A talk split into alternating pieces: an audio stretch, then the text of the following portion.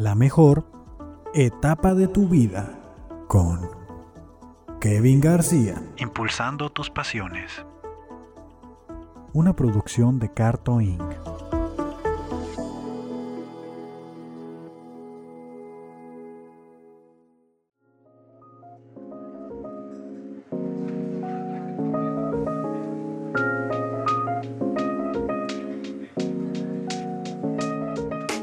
qué rollo, gente. Sean bienvenidos a un episodio más de La mejor etapa de tu vida. Estamos de regreso en el episodio número 5.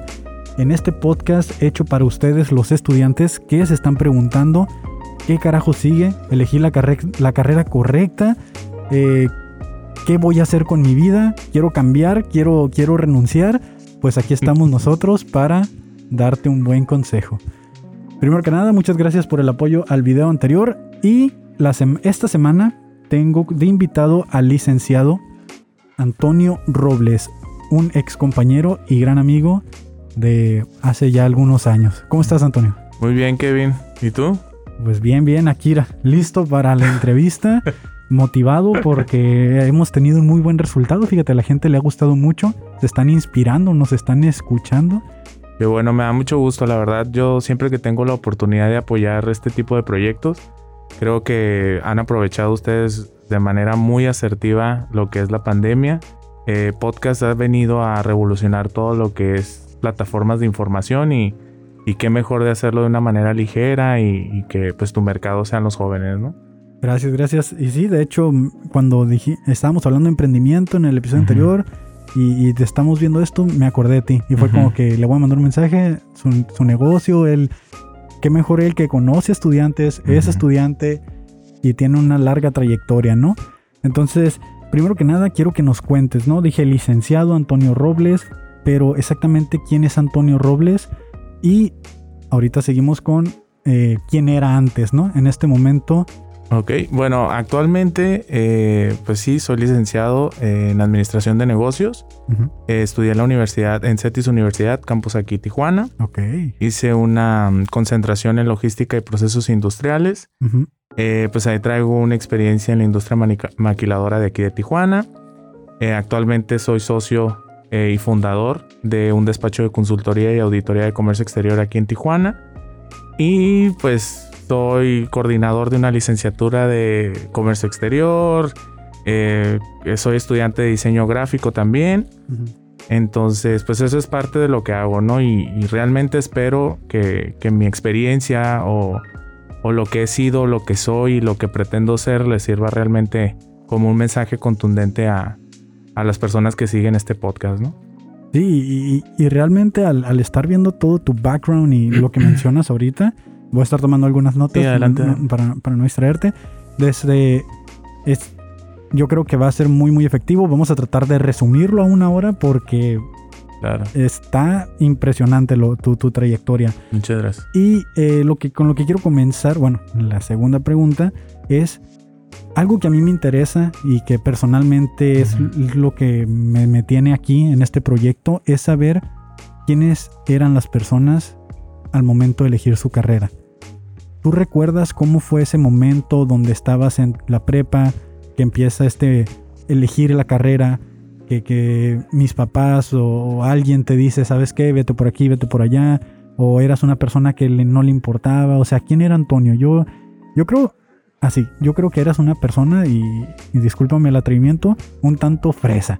Pero, ¿quién era Antonio en ese momento? Ok, bueno, pues yo soy, este, yo crecí toda mi, mi infancia hasta los 18, 19 años en Rosarito. Entonces, eh, pues estuve prácticamente primaria, secundaria, preparatoria en, aquella ciudad. Eh, lo que era primaria, siempre fui como muy dedicado a la escuela. La ah, verdad, siempre fui como, pero también fui un niño muy solitario. Fui como un niño muy, muy apartado. Quizás a lo mejor nunca fui el que se sentó hasta atrás, el que eh, no sé, que se salía el maestro a dirección y hacías el, desastre en el, salón. Siempre fui muy, muy reservado, pero siempre fui muy, muy inteligente. Entro en la secundaria, ya es como de alguna manera empiezas a explorar, empiezas a hacerlo a los amiguitos y demás. Ya no era tan, tan bueno. En la prepa también bajé ahí unos, unos este, rayitas a la inteligencia. Nunca fui de los que reprobaban, eso sí. Siempre era de que o panzaba o era la estrellita, ¿no? En la prepa. Así es. Ok. Y en todo, de hecho nunca reprobé nada. O sea, siempre fui como que sabía que lo tenía que entregar, ¿no? Una tarea, un proyecto. Entonces en la, en la preparatoria, que ahorita me atrevo a decir esa parte, yo mi experiencia en particular considero que es una etapa en la que apenas estás explorando muchísimas cosas y que estás limitado a conocer más allá, ¿no? Entonces, quizás a lo mejor te vas por, no sé, una ingeniería, este, ciencias, no sé, sociales, de la salud, pero realmente te falta muchísimo por explorar, ¿no? Entonces, cuando yo salgo de la preparatoria, en ese momento, eh, yo egresé en el 2005, Ujú. en el 2005 eh, era un premio entrar a UABC. Entonces, UABC era como el, el objetivo de todos los que estábamos en la preparatoria en ese entonces. Hago el examen de UABC. Yo iba para la carrera de comunicación. Me acuerdo que era la que me, me llamaba la atención. ¿Por qué? Porque siempre quise ser conferencista. Siempre quise hablar frente a un grupo. No sabía de qué, pero yo quería hablar en frente a un grupo, ¿no? Fíjate lo curioso de qué tan limitada estaba como que mi, mi formación de saber qué más podía hacer en esa carrera que yo nada más decía, yo quiero hablar en una conferencia, ¿no? Sí, las expectativas que nos formamos, ¿no? Que- Exactamente. Entonces, eh, pues ah, hago, aplico para, para esa licenciatura, no quedo. O sea, no quedé. Me acuerdo que, me imagino que muchos de los que te están escuchando ahorita no han quedado en la UABC. Y uh, es un megadrama, te sientes súper bajo- bajoneado, sientes que el mundo se te derrumba. Eh, y pasé por esa etapa, ¿no? Entonces entra la frustración, entran las, las ganas de, bueno, las, mejor dicho, el qué voy a hacer, a dónde voy a ir, ¿no? Ya no sirvo para la escuela, mis amigos se fueron y demás, ¿no? Entonces, pero siempre tuve de alguna manera la, la no, no sé si decir la disciplina o, o- o la personalidad de, de querer más. O sea. Obviamente vives el, el- el- el llanto y el berrinche de que no quedaste, pero algo muy dentro dice que pues es parte de, pues, ¿no? Sí. Entonces ahorita a los 34 años me doy cuenta que, discúlpanme los cimarrones, pero en su momento fue lo mejor que me pudo haber pasado, no, No haber haber quedado quedado. en la UABC. ¿Y qué hiciste durante este momento? Porque es un año, o ahorita creo que ya son seis meses los que te esperas, pero en ese momento era un año, me Sí, imagino, sí, ¿no? sí, no, antes era, y, y quiero aprovechar este espacio para realmente eh, darle el mensaje a los jóvenes que la competencia de universidades en Tijuana ahorita está en su apogeo, que ya sinceramente cuando nosotros, bueno, cuando yo salí de la universidad te pedían un buen de puntos, ahorita ya te piden muy, muy pocos. Eh, ¿Por qué? Porque la competencia es muy grande, ¿no? Y es buena la competencia, definitivamente. Sí. Pero cuando yo no quedo en la UABC, eh, pues mi mamá al- en automático, soy el único hijo varón de, de- de cinco hijos de mi mamá, pues de alguna manera te creen como el de, pues ya vete a trabajar, ¿no? O sea, ya Sí, no sí, sí. quedaste en la universidad, ya estudios bye y pues órale, ¿no? A darle al trabajo. Ajá. Entonces así fue, entré, pues eh, comencé a trabajar, literal, no sabía qué onda con mi vida. ¿No habías trabajado antes de eso? Sí, sí había trabajado. Sí había trabajado en los veranos. Trabajaba en un restaurante en, en ahí en Rosarito. De, de mis hermanas trabajaban en un restaurante. Cuando estaba en la secundaria, me acuerdo que solamente trabajaba sábado y domingo y era, y era lavatrastes, ¿no? Pero trabajo Exacto, trabajo. ¿eh? pero ahí traía mi, mi dinerito. A veces me lo gastaba en puras tonterías. Pero de alguna manera, pues me hizo de alguna disciplina, ¿no? Decir, Disciplina, exacto. Sí. que si no tiene nada malo trabajar y, y, pues trabajaba los fines de semana, me acuerdo, solamente en el verano. Entonces salgo de la prepa, no quedo en la UABC y pues comienzo a trabajar. Pero hice una de las cosas que de- definitivamente me ayudaron muchísimo en lo que soy ahorita. Ok. Me fui de Rosarito. Te fuiste a Rosarito porque Me Rosarito mudé. es pueblo chico, ¿no? Sí, O sea, sí, sí, sí, sí. De hecho, a lo mejor todavía no me atrevería. Bueno, yo como parte de mi vida como rosaritense no me atrevería a decir pueblo porque se enojan. Ok, perdón. Pero es Perdón. una, ciudad, es una ciudad muy pequeña, pues la verdad, comparada con Tijuana, pues oye, ¿no? Pero el trabajo entonces no lo agarraste en Rosarito, lo No, agarraste no, en no, no, no, no, no. Sí, de hecho, yo siempre supe que, que Rosarito, me encanta Rosarito, toda mi familia vive allá, Ajá. pero a mis expectativas o a mis ambiciones, Rosarito no, no era viable para mí, pues, Ok. ¿no? Entonces, pues entro a los 18, 19, ya la mayoría de edad, ya al decirte yo todas puedo. Soy Ah, independiente, ¿no? Exactamente, entonces, pues me mudo a Tijuana y Ajá. comienzo a trabajar en Tijuana. Comienzo a trabajar. ¿Y te vienes solo a Tijuana? O sea, No, no, no, no. Me vengo, pues obviamente haces tus amiguitos de las borracheras y de las fiestas. Entonces ellos fueron los que me, me brindaron en su casa. Y, y nada, pues empecé a trabajar. Tuve que hacerlo porque me acuerdo que todavía los primeros días, uf, como tan ignorante era yo todo en ese entonces que ahorita me da risa, pero me acuerdo que los primeros días que amanecía, despertaba y para mí era increíble despertar en Tijuana. O sea, de tan arraigado que estaba en Rosarito porque Rosarito pues era mi día a día, pues, ¿no? Entonces eh, era, era una experiencia muy diferente, pero que no me arrepiento de haberla, de haberla pasado, ¿no? Y amo. Tijuana y como Rosarito y no sé por cuál me iría, pero Que me imagino que también hay muchos foráneos que vienen de otros estados a estudiar aquí a Tijuana y que va a Sí, ser un sí, caso sí, muy, sí. muy parecido. sí, sí, sí, sí. Quizás a lo mejor yo a menor escala, aquí a 20 minutos, pero claro, Tijuana es potencia, o sea, Sí. definitivamente Tijuana es la ciudad para quien quiera superarse. No hay Ujú. otra. Y en este primer trabajo que tenías, eh, ¿cuáles eran tus responsabilidades? Eh, de- Sí. que- Fíjate que, que fue algo muy bonito, ¿no? Obviamente tuve trabajitos así como de un mes, dos meses, porque andas como que apenas ubicándote.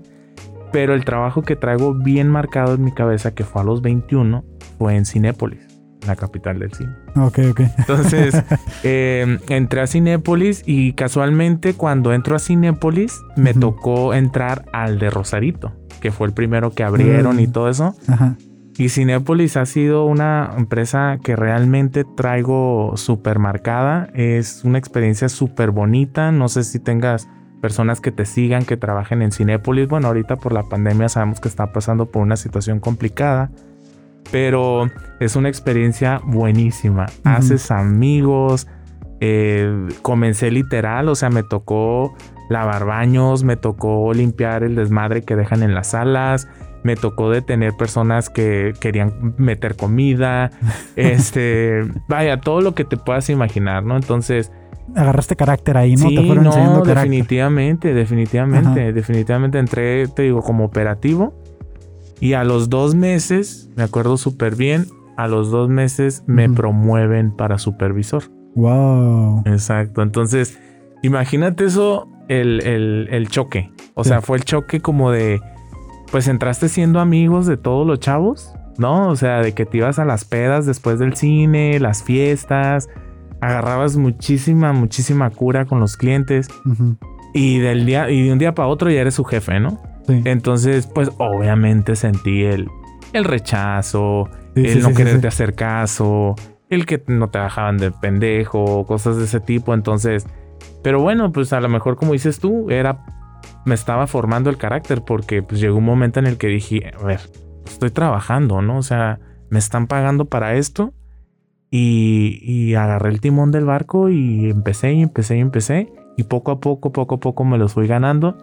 Sobre todo que se dieran cuenta que el ser el supervisor no me cambiaba como persona, me cambiaban mis responsabilidades. Porque una cosa es lo que eres dentro del trabajo, durante el Claro, trabajo, y otra claro. es lo que eres ya afuera en el Así party y es. todo lo Sí, demás. no, de hecho, me tocaba que eran las once y media de la noche cuando cerrábamos el cine y veía nada más cómo se iban de par y ellos y ya ni me daban las buenas Ni te noches. invitaba. Nada, cero. ¿Por qué? Porque piensan que porque eres el jefe, le vas a decir al, al gerente general del, del- del cine, ¿no? Y los van a correr. Ahorita te digo, ya a los 34, pues entiendo mucho su pensar, ¿no? Y su sentir, pero, pero bueno, es parte de, ¿no? Entonces, Y durante este, durante esta etapa, porque creo que es como una etapa, no, no, no te pregunté cuáles eran tus, tus etapas. ¿Tienes más o menos una cantidad de etapas que defines hasta ahorita que han sido importantes en tu vida? yo siempre trabajo con el 3. ¿Tres? Yo- del- con el 3. Inicio, desarrollo y fin. ok. Ahorita puedo estar en el desarrollo, pero pues se vuelve relativo, ¿no? A lo mejor, tal vez para mí el fin podría decirse era emprender Ajá. y no sé, a lo mejor ahora es un post-fin. O, o un inicio nuevamente. Eh, Exactamente. Entonces, eso es algo que fíjate, les puedo recomendar. Yo quizás soy muy cuadrado en muchas cosas, Ajá. eh, pero siempre soy así como que todo tiene un inicio, Sí. tiene un desarrollo y debe de tener una conclusión, ¿no? Entonces, y como, fíjate, no lo había pensado así, que a lo mejor ahorita volví a empezar el 1, 2, 3. O sea, que ahorita ya vas como, esta podríamos decir que llevas tres etapas hasta ahorita. Como el, segundo tomo, ¿no? Sí, el segundo tomo, ¿no? Vamos al volumen el 2. segundo tomo, ¿no? Sí. Sí, yo creo que sí, fíjate. Sería como el segundo tomo. Entonces, la primera etapa la definirías como tu eh, etapa de no quedar Como en la introducción, universidad. ¿no? Como intro. Ajá, no, no quedar en la universidad, empezar a formar un carácter Exactamente. y de ahí evolucionar o ¿cómo tomas la decisión de retomar tu vida de estudiante? De estudiante. Fíjate que. ¿Cuántos en- años pasaron más o Sí, menos? no. De hecho, en, en Cinépolis estuve aproximadamente tres años, más o menos. Ok. Eh, llegué a Cinépolis a mis posibilidades, bueno, a mis características académicas, así lo comentaban.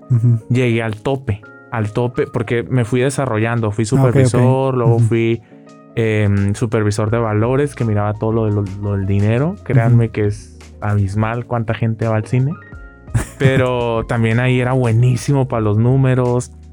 Después me hicieron, eh, llegué al tope que fue subgerente administrativo, que ya el siguiente paso era gerente de conjunto, que ya era que me dieran un cine. Ujú. Pero no podía aspirar a eso porque eh, no tenía la licenciatura. Es uno de los requisitos para Cinepolis. Entonces tenía que tener la licenciatura Ajá. para pasar un proceso de entrevista y me mandaran a Morelia, que es allá donde está una escuela de gerentes. Sí. Pero pues no, no podía ser candidato, ¿no? Pues no tenía nada de estudios. ¿Y, y esto, esto fue algo clave dentro de, de ti para que No, continuaras? sí, definitivamente. Dije, ¿qué onda? ¿Me quedo aquí toda la vida? Eran operaciones que ya me sabía de memoria. Era muy rutinario, muy bonita la experiencia, pero era muy repetitivo. Entonces dije, ¿qué onda, no? ¿De aquí para dónde? ¿Qué show? Ok. Sí, porque a mí me ha tocado conocer mucha gente en las universidades que están estudiando la carrera ya después de 10 años, 5 años, 20 años que salieron de la preparatoria, porque para estudiar no hay edades, y que están ahí porque les pasó una situación similar en la cual querían ascender un puesto y, híjole, no estás titulado Exacto. y por estándares de calidad se necesita que tengas el título, que mucha gente no lo sabe, pero cuando haces la definición de un puesto, en el puesto tú le pones qué requisitos tiene. Y si dentro de ese estándar de calidad va que tiene que tener una licenciatura, pues no es de que el de recursos humanos no te quiera hacer el paro, ¿no? Sino que... Sí, no, son lineamientos. Son lineamientos, la verdad. Nunca sentí una un, un rechazo, una discriminación por parte de la empresa. Ajá, Pues siempre ha sido, han sido sus objetivos. Te digo, ahorita ya logro entender que pues tiene sus lineamientos, ¿no? Y creo que, que igual a lo mejor ahorita me adelanto un poquito, pero creo que definitivamente la formación académica sí te permite desarrollarte en un contexto en el que te permita tener pues, mayores, mayor utilidad, ¿no? Mayor ingreso, por así decirlo. Y, en- Entonces, y entonces te animas a comenzar la carrera. sí, sí, sí. No, pero para eso, bueno, renuncio de Cinépolis Ah, ok. porque tuve ahí mis cinco minutos que ya era una olla de presión. Renuncié ujú. y entré a trabajar a una empresa. Me acuerdo que fue muy extraño, pero entré a trabajar a las a la cadena de autopartes que tienen ahí el logo rojo. El. Es, ajá, Ajá. de zona. Y eh, quedé, o sea, fui a mis Ujú. entrevistas, se les hizo muy atractivo, fíjate, desde ahí comencé a darme cuenta que me había formado Cinépolis, Sí. porque se les hizo muy atractivo que viniera a ser supervisor o, o subgerente administrativo y poder administrar a más de 40 personas, ¿no? Y Ajá. jóvenes, ¿no? Porque pues cualquiera te avienta la puerta, te avienta la escoba y no barro y no barro. Sí, sí, sí. Entonces eso se les hizo muy atractivo y entro a trabajar como supervisor a estas tiendas, ¿no? Entonces, pues imagínate el cambio para mí. O sea, yo a- ahorita a lo mejor estuve, estuve trabajando ahí tres años, si no mal no recuerdo. Ahorita te puedo definir todavía a duras penas una bujía, pues, ¿no? Porque no, pues, no, pues, el- los carros, la verdad, mí nunca me han apasionado. O sea, yo soy Ajá. de los que con que prenda, arranque y dime que le ponga gasolina. Y gasolina y ya, ¿no? O, o los carros de eléctricos. ah, automáticos. Ah, o sea, de esos yo digo, bueno, pues mis respetos, inclusive para las mujeres que dominan la- el, el estándar. el Digo, estándar. no, no inventes, ¿no? Ajá. Pero, pero entro a trabajar a, a AutoZone y este, y pues me fue muy súper bien. Hice muchísimos amigos. Tengo muy bonitos recuerdos también de esa empresa. De alguna manera siempre he sido muy objetivo que entre lo que tienes hay que rescatarlo. Sí. Entonces, por algo llegó, por algo estuve ahí. Y lo disfruté muchísimo. Hice, te digo, hice amigos todavía de vez en cuando me mando mensajitos con alguno que otro de ahí. Eh, digamos como que pasé al idioma, al lenguaje, ¿cómo lo podría decir? Como... De barrio, de, sí, que, empezaste a conocer. No, me acuerdo. Lenguaje mecánico. No, inventes, me tocaba escuchar unas historias que yo decía, bueno, estos que, pues no, no, que cuando se cansan, ¿no? Y todos unos don Juanes, ¿eh? Porque todo lo que comparten es de que, fíjate que yo y que eso y el otro, y yo, bueno, pues pues, cómo las conquista o qué, ¿no? Pero, pero aprendí eso, fíjate. O sea, aprendí a eso, entablar ese tipo de conversaciones. Y a estar a, todos los niveles, porque a donde vayas te va a tocar. Exactamente. Y no, pues agarraba unas curotas con ellos.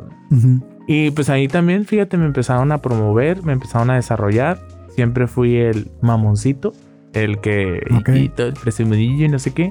Pero siempre dando resultados. Yo siempre he sido muy trabajador y me promueven, me promueven a también a aspirante a gerente, pero pues ya por cuestiones adicionales no se llevó a cabo. Sí, esto que dices de, del mamoncito, eh, yo creo que va con tu personalidad de que siempre has sido como muy solitario, ¿no? Que siempre has hecho las cosas tú y ese tipo de cosas. Sí, sí, y la gente pues ahora lo puede transformar a decir, ah, qué mamoncito. Es que sabes qué pasa, que, que, de hecho lo he platicado con, con algunos amigos eh, en general no personalizo ni cultura, ni nacionalidad, ni nada, pero como que estamos muy acostumbrados a, esperar mucho de la gente.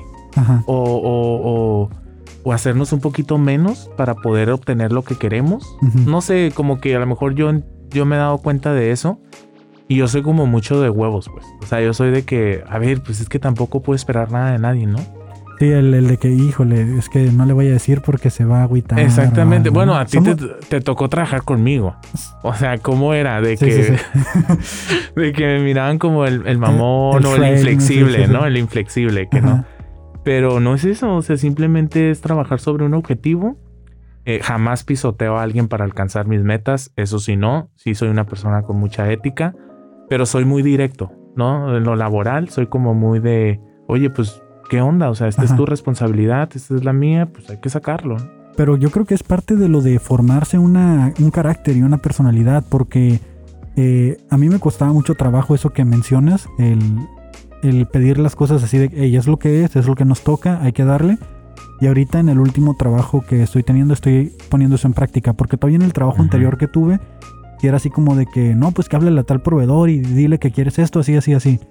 Y era como que le das, le daba largas. Sí, sí, sí, sí, te cohibías, pues. O en una junta no era como de que, ah, bueno, pues si quieres lo checamos al rato, ¿no? Ay, no. Pues y, y, ahorita no, ahorita fue como que aprendí porque me tocó tratar, así como traté contigo, me tocó tratar con más gente que ya trae ese carácter de que, a ver, te toca, me toca, vamos a darle. Y ahorita que me toca dirigir juntas, estoy así de que en mi mente es, ellos no me conocen, puedo tener el carácter pesado. O sea, no, todavía no soy el compa, no soy el amigo, puedo tener el carácter de, ok, lo, para mañana lo tienes, lo vas a hacer.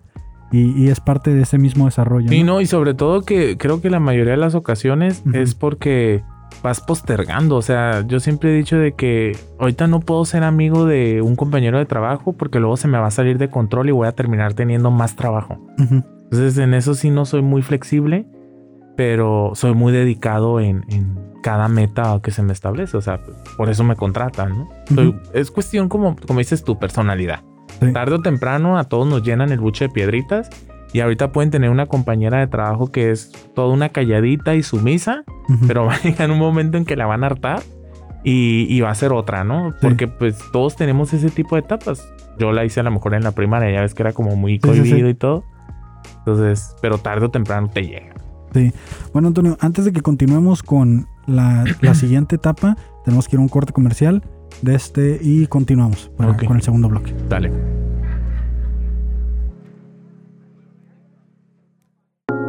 Pues bueno, eh, regresamos ahora sí. Eh, cuéntanos, Antonio, ¿cómo fue ahora sí que elegiste tu carrera y, y seguías trabajando y estudiando? Después, esto fue después de Ay, ya dije la marca. la voy a vipear, la voy a vipear, no te preocupes. La tienda ahí de la Z.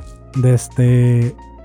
Seguías ahí, te cambiaste de trabajo. ¿Cómo fue que.? Porque digo, yo, yo sí supe, bueno, ahorita dijiste qué carrera, pero al principio querías eh, comunicaciones. Ajá. ¿cómo, ¿cómo cambias? No, pues definitivamente era lo que te comentaba, ¿no? Necesitas explorar, necesitas desarrollarte en algo para saber que realmente qué es en lo que vas a ser bueno, ¿no? O qué te resulta atractivo. Ajá, Entonces, eh, comienzo, te digo, estoy en... Bueno, ahí lo cortas otra vez, se me fue el nombre. porque no, no, hay, no, no hay que decirlo ahí. Pero el, el- estoy, en la- estoy trabajando ahí y pues quiero superarme, ¿no? Entonces em- comienzo a buscar universidades y eh, llego en la que estudié. Estaba buscando algo como tipo plan flexible, ejecutivo, que me permitiera seguir trabajando. ajá, Y yo hice mi carrera estudiando tres días a la semana, tres horas por día. ok. Entonces, eh, la verdad me encantó. Trabajando se pagaba, ¿no? Entonces, no es tanto esa parte, no es de ricos, no te pasan por pagar. Esa es también una total mentira. Sí. Nunca reprobé, pero me constó ver que sí reprobaban. Y, y estudié ahí. La mayoría de mis compañeros entré a los 25, 25 años, 25, 26. Ajá, La mayoría de mis compañeros traían un, un- o sea, también un antecedente, pues ya trabajaban, me tocó estudiar con personas de mayores de 30 años. Sí, porque el tipo de, como llevaste el de tres días y eso es... Exactamente, sí, el perfil de alumno era, era, era ya con experiencia laboral. ¿no? ¿Cuántos años te aventaste? Tres años. Tres, Es la, oh, es la carrera del tres. Tres días. Bueno, no sé actualmente si la sigan ofertando. Creo que sí, pero han de haber cambiado ahí el sistema. Pero era tres días. Eh, tres días, tres horas por día. Iba lunes, martes y miércoles. Y llevaba tres materias y era trimestral.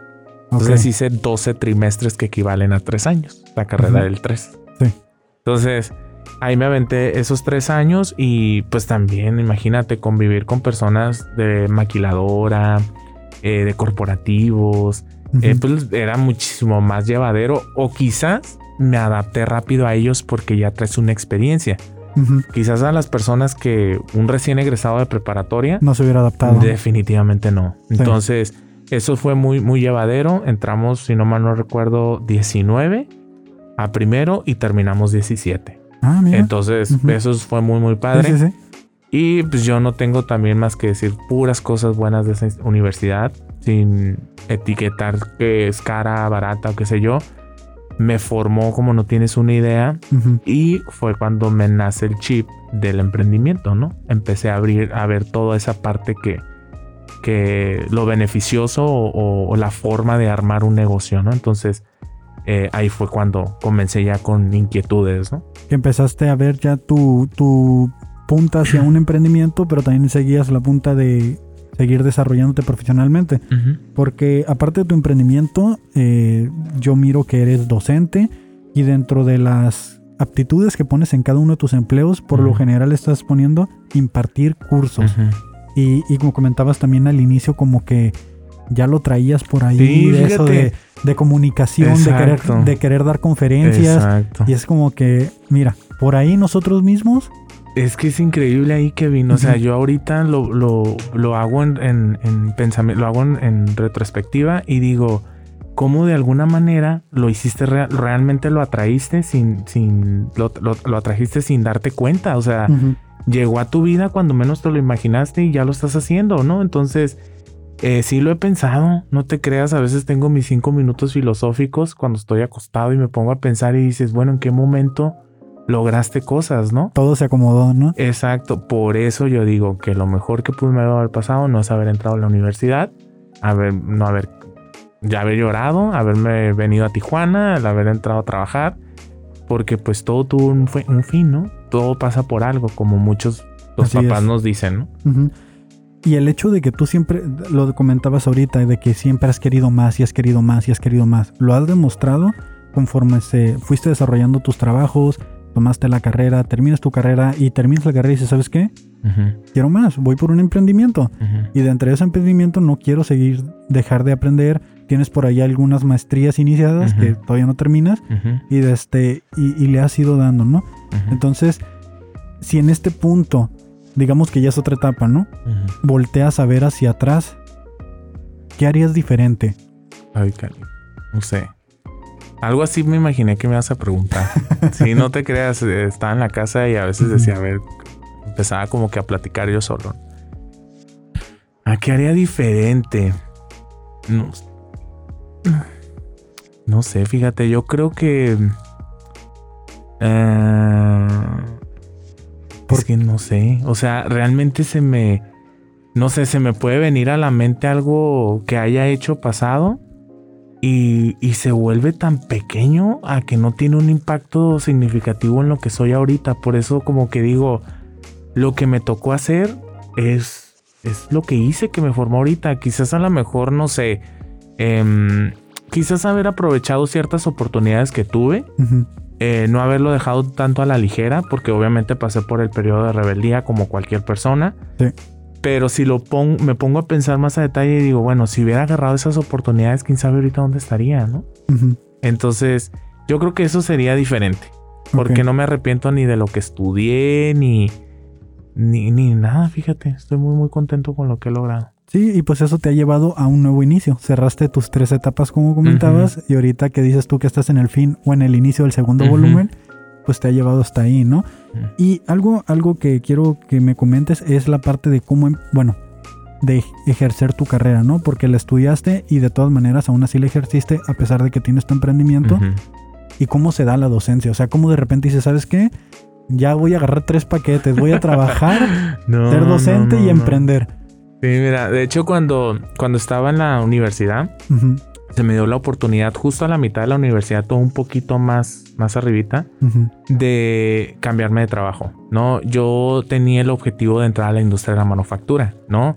¿Por qué? Porque ya en ese momento ya me relacionaba con personas que se movían en ese giro y pues era realmente wow, ¿no? Y lo sigo reconociendo que la industria de la manufactura es desde las que más te desarrollan, pero ya profesionalmente, digamos que ya otro nivel y los que realmente te pueden generar un buen ingreso, ¿no? Sí. Entonces yo andaba picando piedra, se da la oportunidad de entrar a una industria de, la- de maquiladora como practicante. eh, y literal me acuerdo muy bien que, que mi, mi lugar de trabajo era una bodega Ok. y nos tenían eh, revisando papeles, armando expedientes y todo referente a comercio exterior, Ujú. ¿no? Entonces yo no estudié comercio exterior, yo estudié administración de negocios. Era Ujú. mínimo lo que veía de leyes de comercio exterior en la carrera, ¿no? Sí. Entonces empie- eh, comienzo y me empezó a gustar. Empezó quizás a lo mejor a ser muy repetitivo revisar un expediente de comercio exterior de importación y exportaciones, pero me empecé a dar cuenta cuáles eran los errores más comunes, qué documentos faltaban, Ujú. que to- toda la estructura del expediente. Entonces, sin querer fue una adquirir experiencia prácticamente amateur, pues, ¿no? Entonces, eh, estuve ahí como seis meses más o menos. Y fíjate, de, de practicante, porque el proyecto solamente te podía contratar a esa empresa seis meses. De practicante me fui a supervisor de import y export en una empresa eh, coreana. Que también, ah, caray, cómo me formó esa empresa. Los Sí, Yo también le agradezco mucho a los coreanos. No, hombre, los coreanos te enseñan. No, no, a veces a la mala, pero es increíble, ¿no? Cómo pueden trabajar, pero bueno. Te Yo- agradece porque tuvimos chamba, ¿no? Sí, y yo digo que aprovechan muy bien el que uno tenga hambre porque Exacto, sí. Hay veces que dices, ay, no puedo, pero no puedo hacerlo, ¿no? Pero bueno, ya era autorización de parte del jefe y pues te Ujú. tranquilizabas un poquito, ¿no? Pero Sí, bueno, sí, ya sí. esos son temas un poquito más fuera de contexto. pero, y ahí empecé. Empecé ahí me dieron la oportunidad como supervisor de, de Import y Export. Tenía a mi cargo el departamento de, de aduanas. Y de ahí para real me empecé a desarrollar. ¿cómo, ¿cómo te afectó económicamente? Digo, sé que de números no se debe de hablar, pero antes tenías un puesto de supervisor en Cinepolis y todo esto, y me imagino que el salario era mucho mejor que el de un practicante. Pues Ahí mira, tuviste que hacer un buen sacrificio. Mm, pues no tanto. ¿eh? Ah, no, es tanto no, no es tanto la diferencia del sueldo, pero había algo hermoso que era trabajar de practicante, que tenía libre sábado y domingo. Bueno, Entonces eso era como, imagínate yo a mis veintitantos, sábado y domingos, de 3 a 11 de la noche en el cine, o sea, no se podía, ¿no? Entonces, pero, pero sí, en algún momento obviamente lo tuve que haber resentido, pero, pero pues salió a flote, pues yo siempre, dices, a todo te acostumbras menos a no comer, ¿no? sí, pero pues salía, sí salía. Ya de ahí, para que te estuvieran el supervisor, te digo, siempre has traído el quiero más, quiero más. Pero, ¿sabes? También eh, eh, yo me he dado cuenta de que mis consejos siempre fueron de pequeño, el comienza desde abajo. Sí. Por eso nunca sentí el, el, el, estar de abajo. No sé, cómo volver a comenzar. Pero ya no era sirviendo palomitas, ni que un cliente me gritara en la cara, ni estar lidiando las conversaciones misógenas y machistas de los mecánicos, ¿no? ya era a lo mejor otro nivel, ya un espacio, un cubículo, tu computadora, ya más bonito, vestidito y todo. Entonces, pues simplemente siempre tuve la humildad de empezar de cero, que es lo que me ayudó. Que hay, que hay mucha gente que le cuesta trabajo empezar eh, de hecho, en el episodio anterior nos lo comentaba eh, el invitado de que él igual inició desde cero, a pesar de que terminó su carrera también. Vámonos a practicante, a picar piedra y de ahí para arriba. Creo que es el camino correcto porque hay mucha gente que no sé qué les enseñan en las escuelas, que saliendo quieren el puesto de jefe, ¿no? Eh, imposible. Imposible, o sea, y ponle que te lo den y cuánto tiempo vas a estar para poner la empresa en números rojos. O sea, es prácticamente imposible. como dicen, la práctica hace al maestro. No hay otra. Tienes que comenzar desde abajo en cómo las bases de algo para, para llegar a la cima. Bueno, ese es mi punto de vista. Igual coincido contigo, ¿no? Habrá excepciones. Claro que hay excepciones que inclusive no tienen formación académica y han logrado unos imperios, ¿no? Pero pues yo considero que las probabilidades aumentan y, empieza con, exactamente y comienzas de abajo, creo yo. Sí, estoy completamente de acuerdo. Sí, no, que ojalá todos hayamos tenido la oportunidad de hacer un imperio como Steve Jobs. No, no, pues no estaríamos aquí, ¿no? Sí, sí, sí. no, sí. Y entonces sigues eh, en tu carrera como supervisor, ejerciendo y todo, pero ¿cómo llegas a la parte de la docencia? Porque siempre te ha gustado enseñar. Me acuerdo que una de las primeras cosas que hiciste llegando donde trabajamos fue que nos diste un curso de cómo funcionaba el, el, sistema, el departamento y todo eso. O sea, desde ahí lo has traído como que te gusta de, enseñar. Fíjate que cuando yo llego a la docencia, eh, llegué por un, por un conocido. Yo tenía ya mucho tiempo, desde que terminé la carrera, quería dar clases. Yo quería dar clases, me acercaba a las escuelas y pues no me, no me querían porque no tienes experiencia, ¿no? Entonces, en su momento me conocí a una persona, hay amigos en común y, todo eso, y me dijo, oye, ¿qué onda, Antonio? ¿Te interesa dar clases? Y yo, no, pues sí, va, o sea, me interesa, quiero dar clases. Me dijo, va, mándame tu currículum, ¿no? Porque él estaba dando clases en la universidad que actualmente estoy como coordinador, ¿no? Entonces, eh, literal me puso en contacto con, con, este, con el coordinador de en ese entonces y me marcaron. Me marcaron, oye, ¿sabes qué? Estamos necesitando a un maestro que, que, que dé la materia de un sistema de software especializado. Es como un MRP, como un control de inventarios. Sí, sí, sí. Que ese era el que tenía yo de experiencia, ¿no? Ese era mi fuerte. Entonces me dicen, quiero que si nos puedes apoyar con esa materia porque tú dominas el sistema. Y yo va y empecé, comencé, me acuerdo, con dos materias nada más. Y siempre, ¿no? Yo llegando todo formal, proyectando y muy estricto y, dándoles los lineamientos a los alumnos y todo eso. Que no te creas, me ha costado a veces, o en su momento creo que a ellos les costó, quizás adaptarse a una personalidad como la mía, pues, ¿no? Porque eran alumnos ya de octavo, entonces ellos ya traían una cultura de ciertos docentes entonces llego yo y no, pues saben que se va a hacer así las cosas, sí, vamos a trabajar, esto y el otro. Vaya, exigía, ¿no? Los lineamientos, lo que tenía que hacer. Entonces, eh, poco a poco, los mismos alumnos me pedían.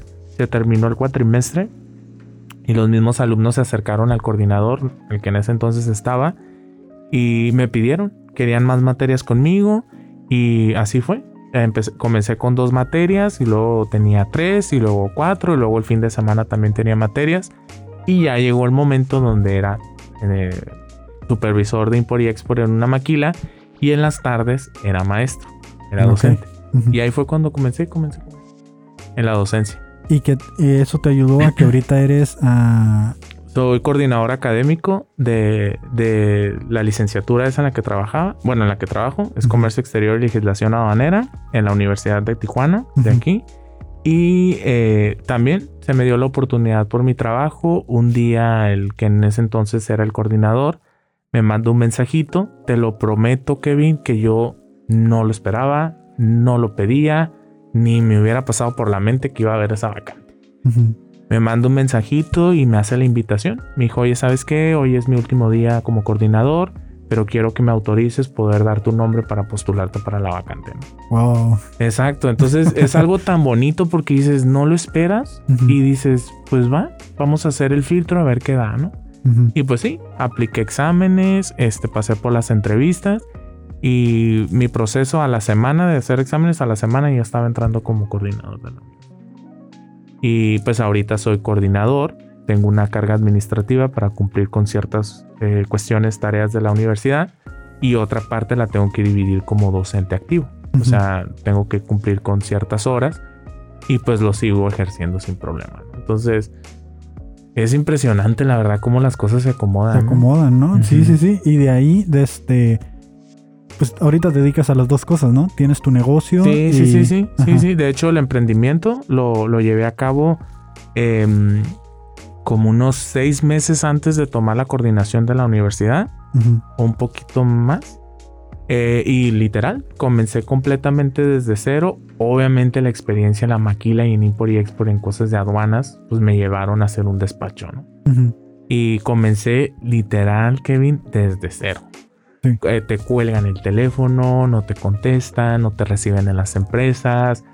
Pues porque eres nuevo, pues, ¿no? Apenas estás viendo a ver qué onda y estás, te estás dando a conocer, pero pues nadie cree en ti. Sí, ¿No? eh, entiendo.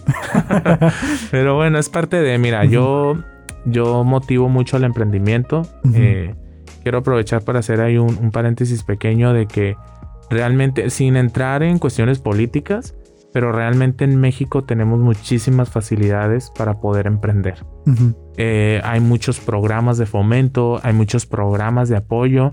Lo importante aquí es empaparse. Es Ujú. imposible, Kevin, que un emprendimiento funcione levantándonos a las 10 de la mañana. O sea, estamos de acuerdo. Sí. Y menos cuando apenas estás arrancando, que apenas te cae un dinerito y te lo quieres ir a chupar en cerveza. No, o sea, es, es la parte donde dices, oye, tú como persona, ¿qué quieres? O sea, tienes que chingarle. No hay otra. Y no, es rápido, ¿eh? Son dos, tres años que vas a tener que. Exactamente. Y luego ya es, es bonito que, que, que te marquen para los favores. Al principio nadie te quiere, ¿eh? Ah, sí, sí. pero ya después te comienzan a marcar. Me pasa a mí. eh, ojalá nadie de los que me marcan eso, pero me marcan a mí para pedirme los favores, ¿no? Oye, ¿y qué hago si quiero importar, eh, no sé, tela? Ujú. Fíjate que me están diciendo tal cosa que no sé qué y dices, oye, no inventes también la Págame la formación, consulta, sí, sí, sí, sí. claro, ¿no? Y depende también cómo me agarren de humor. Hay Ujú. veces que sí les contesto y les digo, ah, es esto, es esto, es esto, ¿no? Y hay veces que les digo de manera estratégica, les digo la mitad para que luego se tope con pared y ya te busquen para tu servicio. De hecho, O sea, es- son estrategias. A final de cuentas, oye, pues también necesitamos mantener el negocio, ¿no? o sea, tú ocupas un servicio, yo te lo puedo dar. Mira, nos conocemos. y- Así sí, sí, sí. No, pues me da mucho gusto que, que hayas podido venir a contarnos esto. Eh, espero que a la gente le esté sirviendo. Pero antes que nada, y antes de terminar este bloque, me gustaría saber, ya en retrospectiva de estas tres, cuatro etapas que contamos, para ti, ¿cuál ha sido la mejor etapa de tu vida? Ah, la formación. Definitivamente lo que ahorita tengo a los 34 no lo hubiera tenido si me hubiera brincado el comenzar desde cero en un cine, el, el- el no adaptarme a los lenguajes a lo mejor de barrio, como dices tú. Yo creo que esa fue la mejor etapa, ¿no? Es, es la de los 20, por así decirlo, en el que me equivoqué, este, hice cosas buenas, conocí gente mala, conocí gente buena. Definitivamente esa es la mejor etapa que tuve, ¿no? Donde a chingadazos fue cuando aprendí muchas cosas. Y no quiere decir que ahorita todavía no me llevé Sí, mis sí, sí. chingazos, ¿no? Todavía me pasan, pero quizás a lo mejor ya ahorita digo, ah, ya, a rato se me pasa, ¿no? Pero esa etapa, no esa etapa en la que comencé desde cero, como dices tú, a picar piedra. ujú. Eso es, pues, es lo que me formó definitivamente ahorita en lo que tengo profesionalmente. Sí, y, y algo muy importante de esa etapa es pues que, aparte de que te formó, te, te orilló, ¿no? A lo que ya eres ahorita mismo. Entonces, qué bueno, qué bueno que pasó eso. Esperemos que los demás se den cuenta que no necesariamente porque no vamos al ritmo que la sociedad marca, que fue lo que tú hiciste, que no quedo, me salgo a buscarle, no me tiro al piso y por ahí nos fuimos, ¿no? Y por ahí surgió algo muy y sobre bueno. todo bien hecho, ¿eh? Sí. Porque tampoco hay que justificar el de que, ay, no quedé en la universidad, ay, no me importa, me voy de rebelde o qué sé yo. Yo creo que vienen mucho el- la integridad como persona, los valores. Quizás es muy choteado ese tema, ¿no? A lo mejor un joven dice, "Ah, ya van a empezar a decir como papá.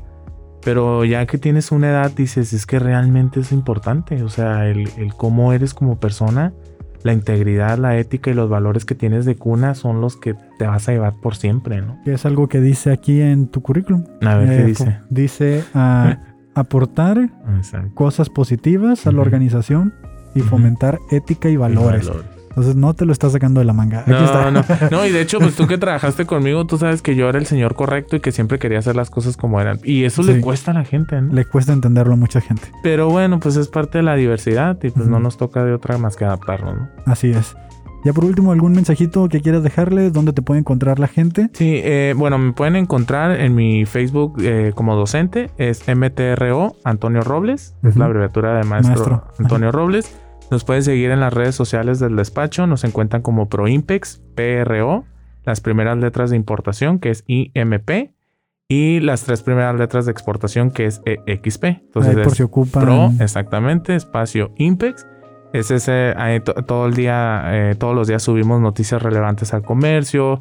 Por ahí ofertamos cursos también para algún posible candidato estudiante de comercio que tengas que se quiera empapar un poquito en idioma. Entonces así ahí nos pueden encontrar. Y eh, bueno, pues ya si en su momento me los llego a encontrar en la universidad, pues ahí me van a ver como coordinador que quieran estudiar esa carrera. Eh, pero bueno, no vamos a hacerle comercial a la universidad todavía, ¿no? No nos están pagando todavía. bien. Entonces ahí nos pueden encontrar y pues muchísimas gracias Kevin, la verdad No, gracias. es a ti. una es una experiencia muy bonita el estar participando aquí contigo. Eh, Ujú. Quiero aprovechar también para fe- felicitarte. Gracias. Es de reconocimiento el que emprendas, el que te arriesgues. Eh, veo muy viable que esto va a salir a flote, ¿no? Ujú. Ya veo eh, poco a poco que te estás armando eh, tu equipo y demás, entonces definitivamente les tiene que ir bien, ¿no? Entonces, muchísimas felicidades y pues a todos los jóvenes también que actualmente se sientan desubicados, que no quieran, eh, que no sepan que quieren estudiar y demás, que se relajen, todo llega en su momento y sobre todo a los que actualmente estén estudiando, el mensaje es muy contundente. Realmente respeten el esfuerzo que hacen desde los padres de familia para brindarles una educación de calidad. Correcto. A los docentes, definitivamente yo los defiendo a capa y espada porque soy uno de ellos. Yo sé que hay maestros barcos, ¿no? Como todo. Sí, en Pero- todas partes. Pero hay que realmente valorar el esfuerzo que hacen muchos de los maestros ahorita con la pandemia, ¿no? Sabemos que hay maestros de avanzada edad que se han adaptado a los medios tecnológicos, ahora sí que con rapidez porque no tenían opción. Entonces que respetemos ese esfuerzo, que no seamos parte del montón, ¿no? Que realmente marquemos la diferencia, que preguntemos, que estemos activos en una clase, que por fuera, eh, si quieres leer, no sé, de, de política, lee, de eh, lee eso, que en un futuro te vaya a servir de manera objetiva. No llenes tu cerebro de basura. No, yo creo que eso es bien importante. Eh, elige bien tu contenido que quieras ver, que quieras escuchar, pues para que te puedas desarrollar un poquito mejor, ¿no? Entonces, ese es mi mensaje hacia ellos. Así es. Muchas gracias. Y parte de ese mensaje quiero complementarlo con el querer más. Así. Fue la palabra que se me quedó grabada de este, en este momento, ya cuando lo estoy editando a lo mejor y capto otras cosillas por ahí, Ajá, pero querer más, ¿no? Hacer las cosas bien y hacerlos lo mejor que podamos hacer. Así es. Pues muchas gracias Antonio, muchas gracias a todos los que se están suscribiendo por ahí, dejando sus comentarios y pues nos vemos en el siguiente episodio. Gracias. Hasta la próxima.